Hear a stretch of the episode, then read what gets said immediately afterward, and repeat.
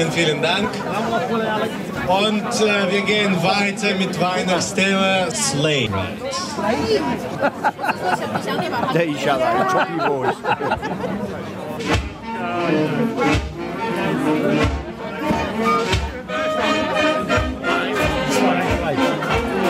Slide never sang this. Hallo zusammen, Deutsches Reiseradio und Podcast 208.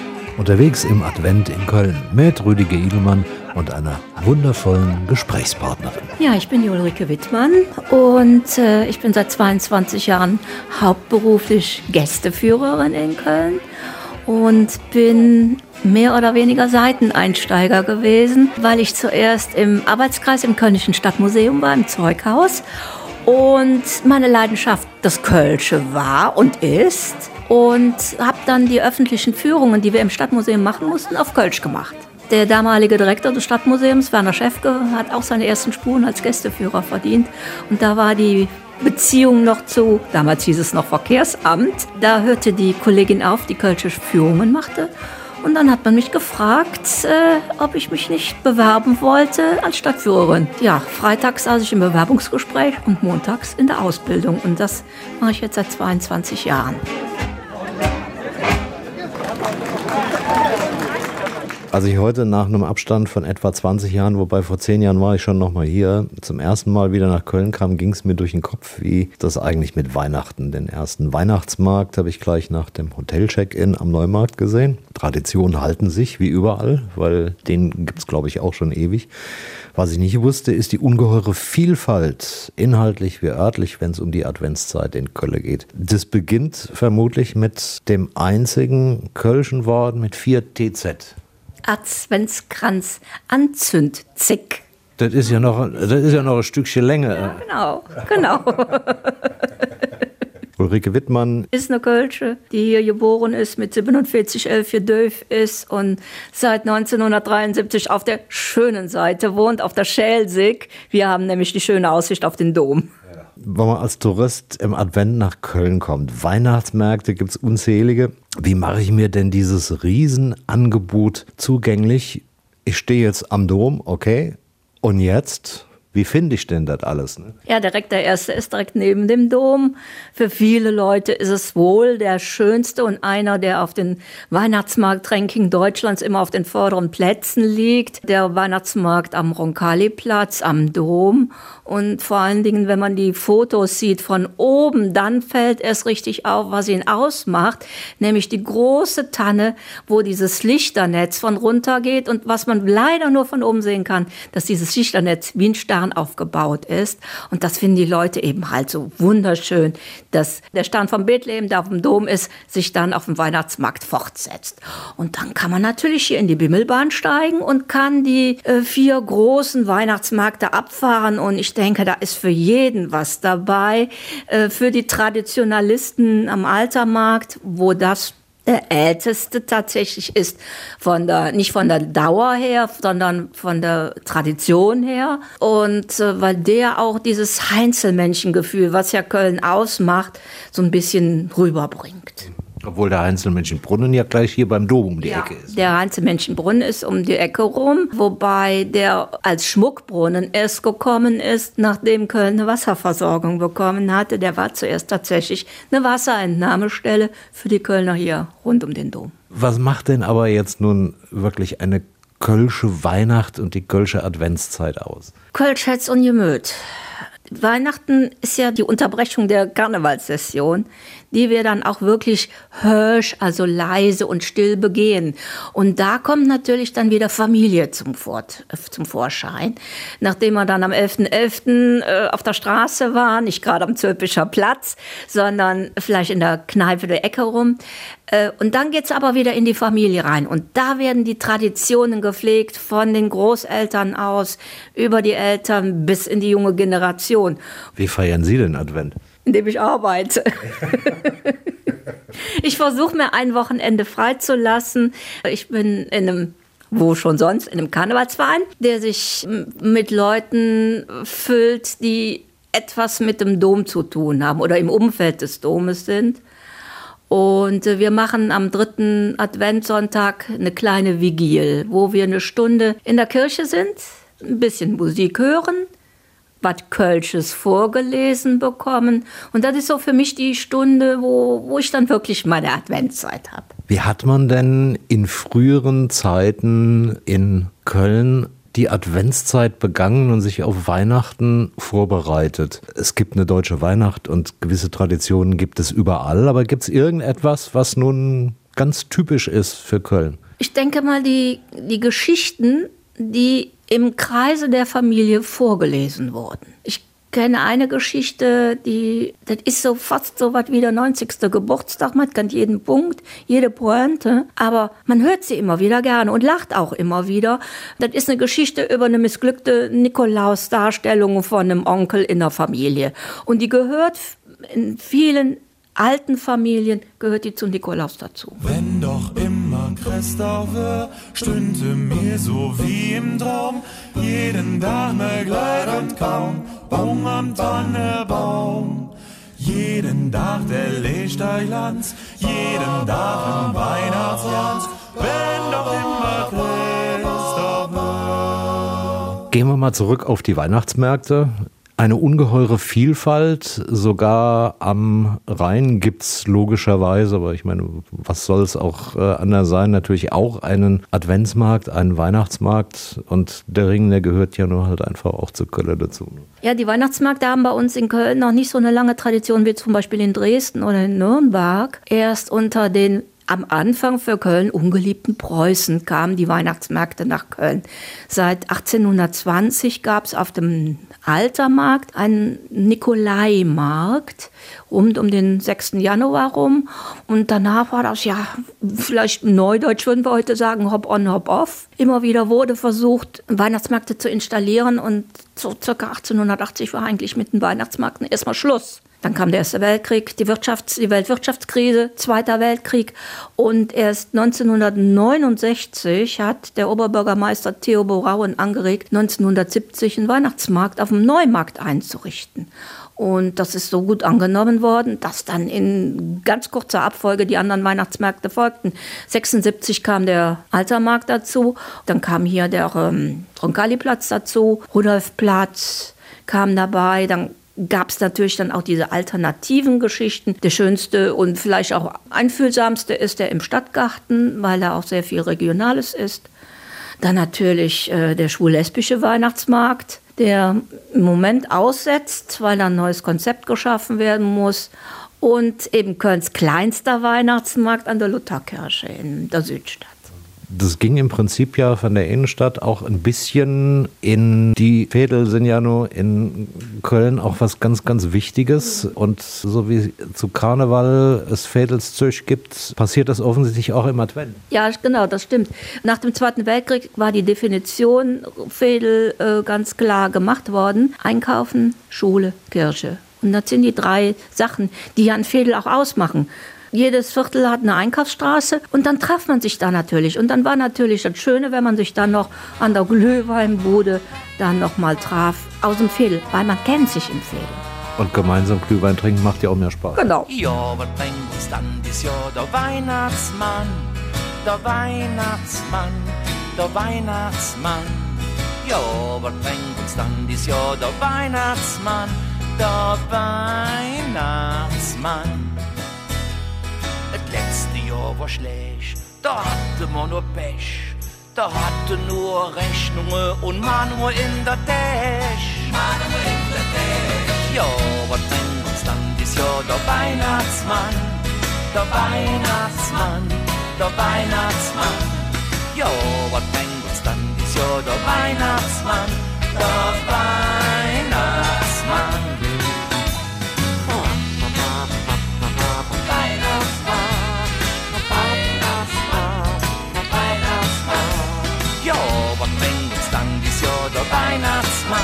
Der Weihnachtsmann, der Weihnachtsmann, der Weihnachtsmann.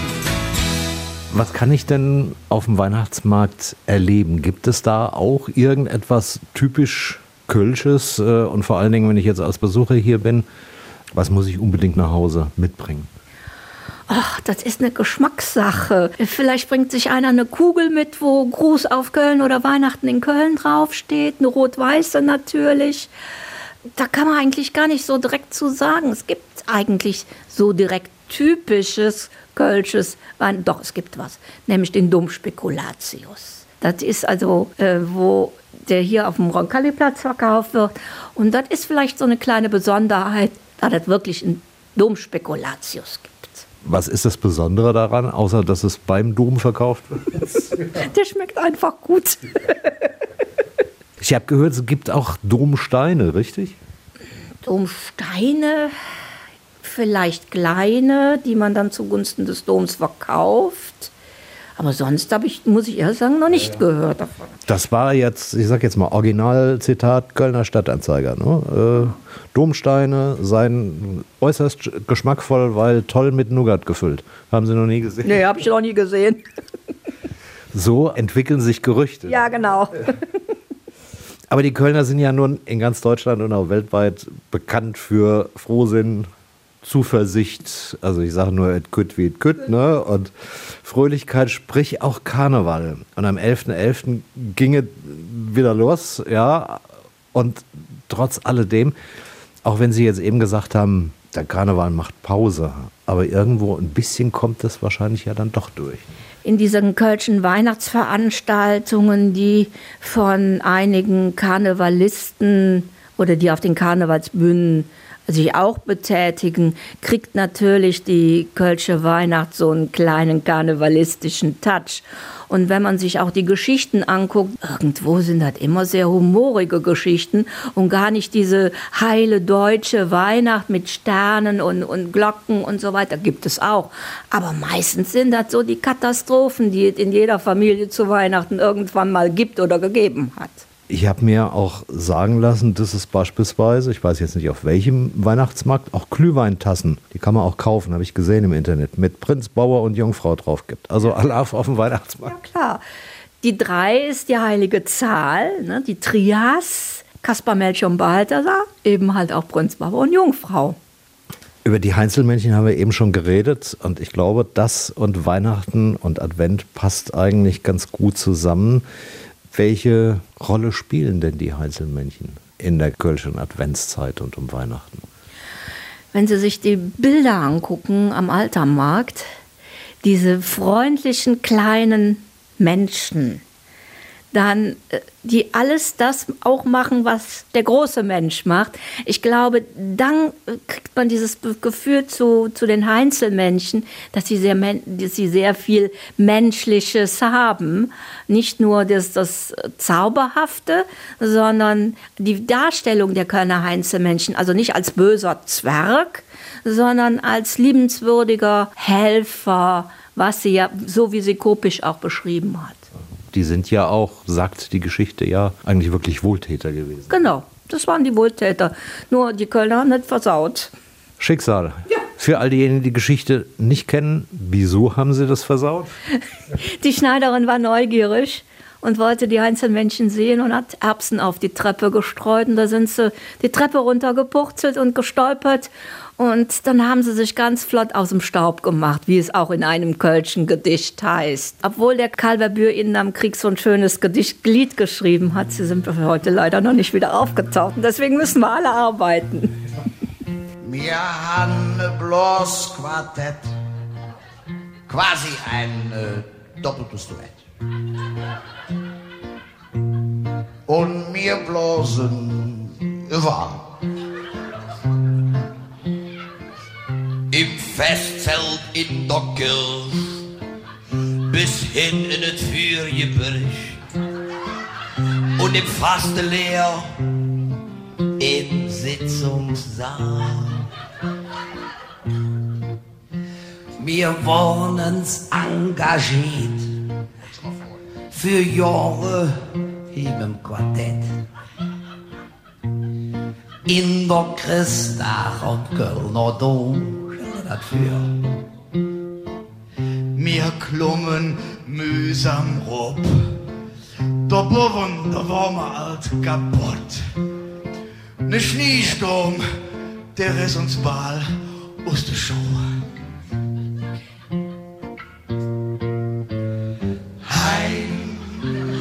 Abend auf dem Dom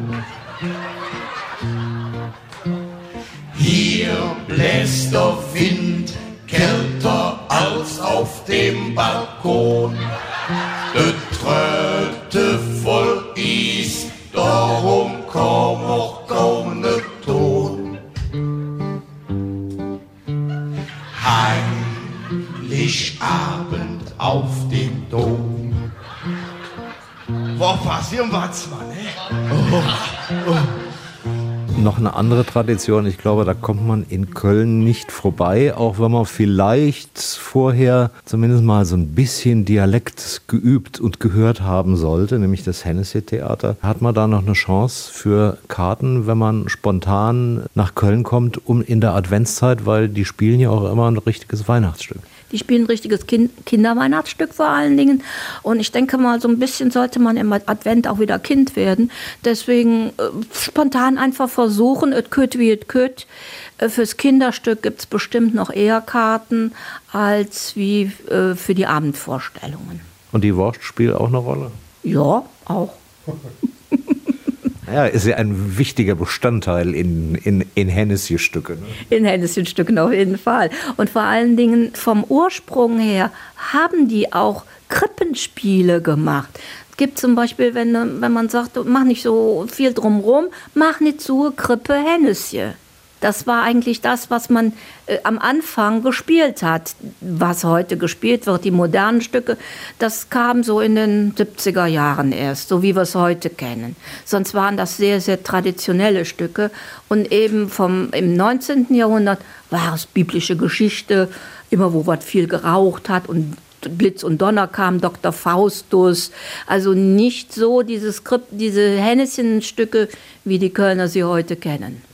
Wenn man hierher kommt, sollte man natürlich, glaube ich, auch Köln genießen und zu Genuss gehört natürlich, dass man auf jeden Fall in eine Kölschkneipe gehen muss. Das gehört irgendwie dazu. Für alle Auswärtigen, die noch nie hier waren, gibt es ein paar Dinge, die man in Kölschkneipen nicht machen sollte. man sollte nicht unbedingt ein Wasser bestellen. Dann könnte es sein, dass man gefragt wird, ob man auch Handtuch und Seife mitbringen sollte.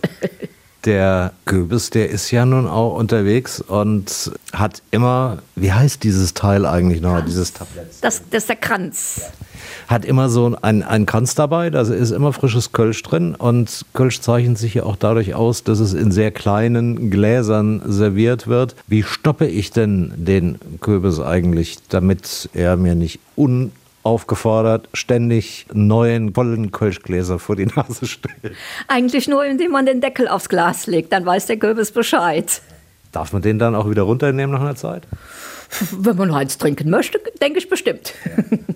Wie ist das überhaupt? Haben die Kölschen, die haben ja, glaube ich, eine ganz besondere Beziehung zu dem, wo die Düsseldorfer die Nase rümpfen. Und der Kürbis, wenn man in Köln, glaube ich, ein Alt bestellt, durchaus schon mal sagt, alles Bier haben wir nicht. Ne?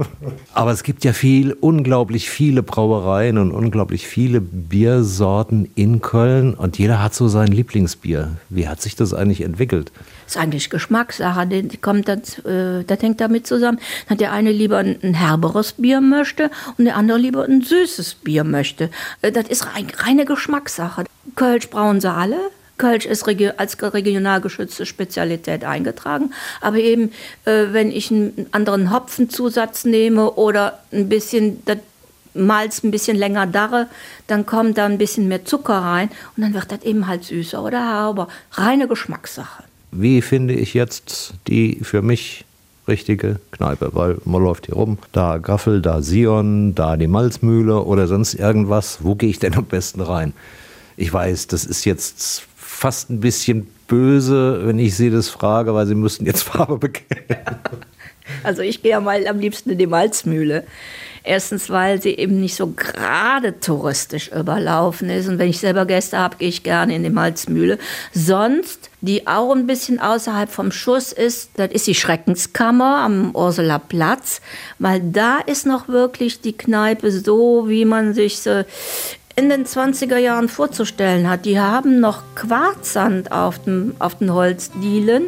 Dadurch laufen die Leute die Dielen immer blank. Das ist eigentlich so noch die, die Kneipe, wo, wo man die meisten Vorstellungen hat, wie so eine Kölsche Fädelskneipe ausgesehen hat. Der fünfte Tag im Dezember, Freddy ist verdächtig kusch, hat dein Papa sing Socken mit weißer Limo geduscht. Damit sie nicht stinke für die Tür gestellt, weil der Nikolaus Güteknach vom Himmelszelt. Onkel Max mäht wie jedes Jahr der hellige Mann. Kriegt vom Papa ne Zehner, der Jod gebrauchen kann. Und de Mam hat sich extra der Haar gefärbt. Spülwasser blond und die Farbe ist vererbt.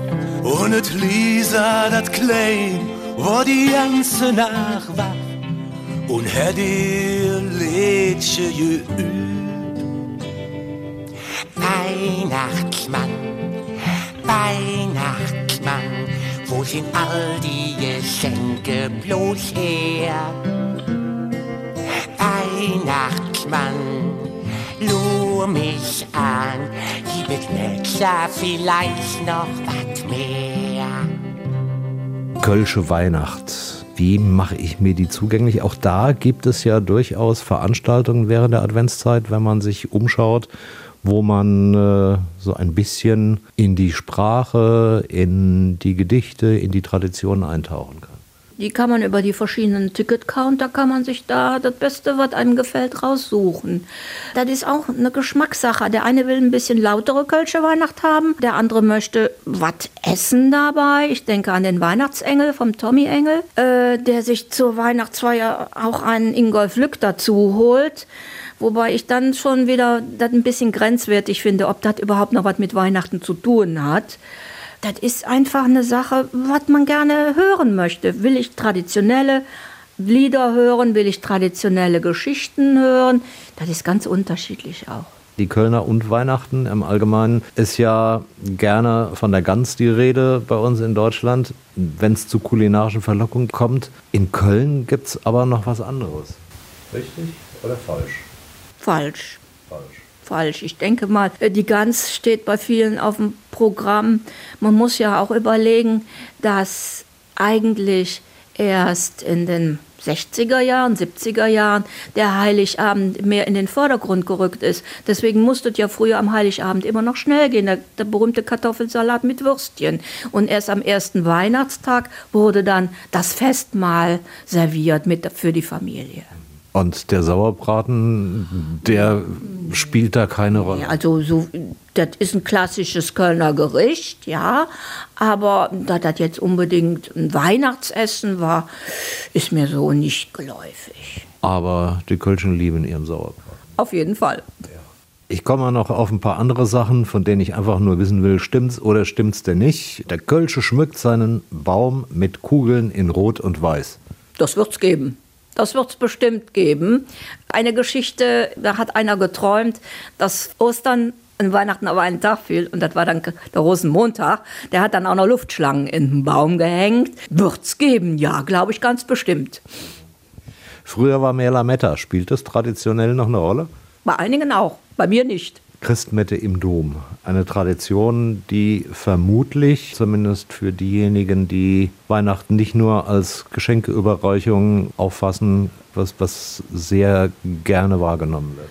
Ja, wobei eine ganze Zeit lang war die Christmette im Dom auch keine hm, besinnliche Sache, weil viel rein und raus gegangen wurde. Mittlerweile ist man doch wieder dazu übergegangen, den Dom wieder als Kirche zu betrachten. Und äh, man muss natürlich schon früh genug da sein und sich Decke mitbringen und Handschuhe mitbringen, weil man sonst keinen Platz im Dom bekommt. Es gibt natürlich auch viele Sachen, die innerhalb anderer Pfarreien stattfinden. Zum Beispiel in St. Peter, da waren ja viele Jahre die Jesuiten drin und die waren ja immer schon moderner. Und die haben dann auch eine besondere kindgerechte Weihnachtsmette gemacht, die natürlich auch von den Erwachsenen sehr gerne besucht wurden, weil die zum Beispiel ein Krippenspiel ganz anderer Art da aufgeführt haben, dass eben die heilige Familie in Institutionen in Köln Herberge gesucht hat. Die waren zum Beispiel, damals war der Walfisch noch ein Nobelrestaurant. Die hatten das Geschirr vom Walfisch. Beim Walfisch waren sie, waren beim Erzbistum, wo sie keine, keine Unterkunft gefunden haben. Und dann war auf dem Altar dann die Krippe und äh, es war auch ein echtes, lebendiges Jesuskind dabei. Und wenn das Kind noch nicht getauft war, dann wurde das am Heiligen Abend nachmittags auch noch getauft mit Tieren dabei. Ein Landwirt brachte ein Kälbchen, ein Stall, ein kleines Gehege für Hühner. Es zwitscherte irgendwo ein Wellensittich. Das war dann für die Kinder dann auch ein bisschen was Besonderes. Weiße Weihnacht ist angesagt. Doch ich höre Leistroppe, das ist der Renn um engem Dach. Ne Plastikstelle ich nebenan bei mingem Norbe in de Boot. Ma wedet wärme mit Tats, ich ha mit Weihnachten, sonst nix am Hut. Jans allein, Jans allein, und für mich löch ne Jans allein, Jans allein, der löche Nippes und nicht in Bethlehem. Jans allein, Jans allein, der löche Nippes und nicht in Bethlehem. Der löche Nippes und nicht in Bethlehem.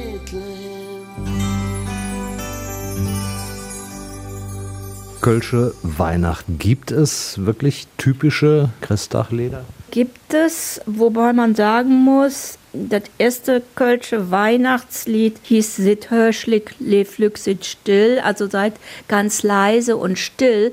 Eben dass man das Rennen und Jagen hinter, hinter den Geschenken äh, wieder ein bisschen zurückfahren sollte und sich wieder auf das Wesentliche, auf die Krippe, auf Weihnachten wieder konzentrieren sollte. In den 70er Jahren der Konsum, immer mehr Geschenke für die Kinder, dass man wieder sagen muss, da gibt es ja noch was, das Kind in der Krippe. Sit, schläf, Glück, sit still. Et kann nicht jeder er will. Überlege unbesinne ist es best. Die paar Wochen noch, die paar Wochen noch, die paar Wochen noch, dann haben wir das Fest. Das sind ja, glaube ich, auch alles diese Lieder, welche die erst, ja, sagen wir mal, in den letzten 20, 30 Jahren entstanden sind. Genau, vorher kamen Weihnachtslieder, man sagen die klassischen hochdeutschen Weihnachtslieder, Stille Nacht. Aber kölsche Weihnachtslieder gab es gar nicht, erst seit 1976. Es gab einen Kinderarzt und der machte für seinen Gartenverein machte der Musik und das ist so gut angekommen, dass die dann auch andere Musik gemacht haben und er war eigentlich der Erste, der Kölsche Weihnachtslieder geschrieben hat und die dann auf dem Weihnachtsmarkt am Altermarkt im Rahmen des Musikprogramms da gespielt hat. Und es müsste nicht Köln sein mit ganz, ganz vielen dialektal gefärbten Musikgruppen, wenn nicht die Blackfoes, die Höhner, Bauweier und wie sie alle heißen, da drauf gesprungen wären.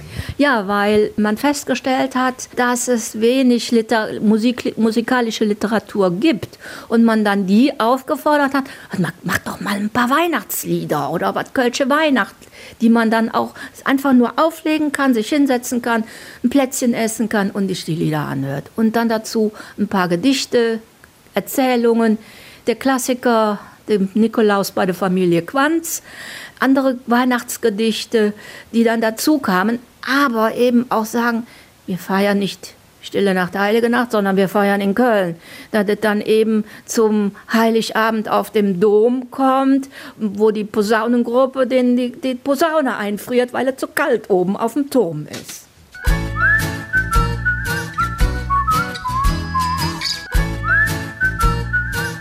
Dann wünsche ich Ihnen fröhliche Weihnachten. Was ich gerne noch mitnehmen würde, akustisch, ist eine echte Kölsche Weihnachtsgruppe. Ich wünsche euch ein glückselig Christkind.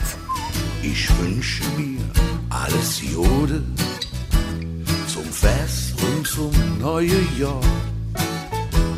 Ich kann doch wirklich gebrochen, der Menge Frau, die ist nicht mehr da. Als der Weihnachtsmann nach der Bescherung ging, da nahm er sie einfach mit. Und als ich es endlich bemerkt hat, da war es halt längst zu spät. Fröhliche Weihnacht, heilige Nacht, schöne Bescherung, der hätte das gedacht. Fröhliche Weihnacht, jetzt weiß ich Bescheid. Mich nur zu bedienen, wo es Monika leid, ja, es Monika leid. Mich nur zu bedienen, wo es Monika leid.